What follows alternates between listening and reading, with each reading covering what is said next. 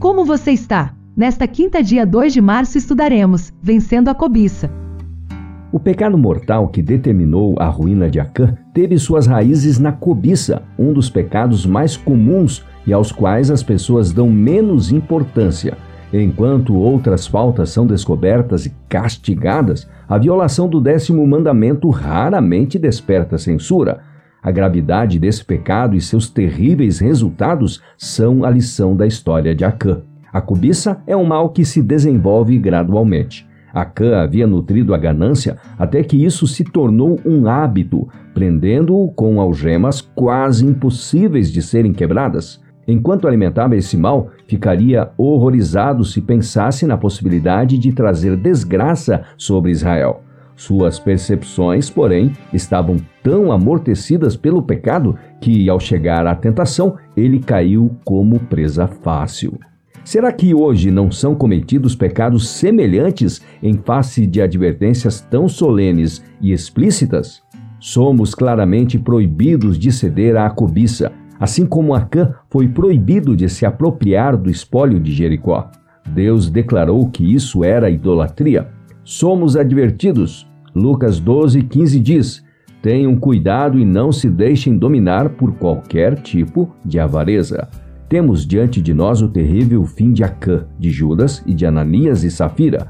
Antes de todos esses, temos o exemplo de Lúcifer, aquele filho da alva, Isaías 14:12, que, cobiçando uma condição mais elevada, perdeu para sempre o brilho e a felicidade do céu.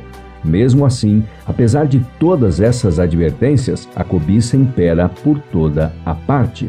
Texto inicial: extraído do livro Patriarcas e Profetas, página 433.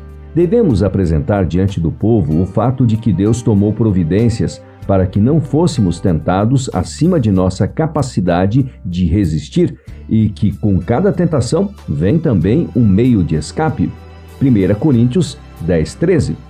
Se vivermos inteiramente para Deus, não permitiremos que a mente se detenha em pensamentos egoístas. O livro Lar Adventista, página 331, diz: Se houver um meio qualquer pelo qual Satanás possa ter acesso à mente, ele semeará seu joio e o fará crescer até que resulte em colheita farta.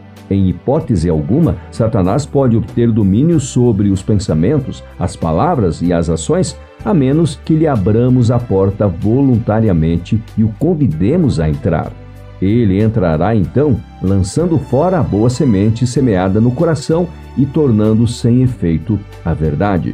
Todos os que proferem o nome de Cristo precisam vigiar e orar e guardar as vias de acesso à mente, pois Satanás está em atividade para corromper e destruir, uma vez que lhe seja dada a mínima vantagem. Essas palavras, 1 Coríntios 10, versos 12 e 13, são dadas para as pessoas enquanto estão relacionadas com o mundo, sujeitas a tentações e influências enganadoras e ilusórias. Enquanto conservarem a mente naquele que é seu sol e escudo, a escuridão e as trevas que o cercam não deixarão mancha ou mácula alguma sobre suas vestes. Andarão com Cristo, orarão, crerão e trabalharão para salvar as pessoas prestes a perecer. Estas estão procurando romper os laços com que Satanás as prendeu e não serão envergonhadas se pela fé tornarem Cristo seu companheiro.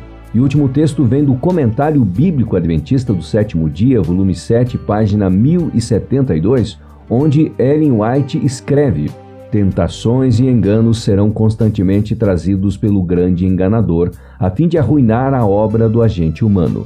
Mas se este confiar em Deus, se for manso e humilde de coração, guardando o caminho do Senhor, o céu se regozijará, pois ele alcançará a vitória.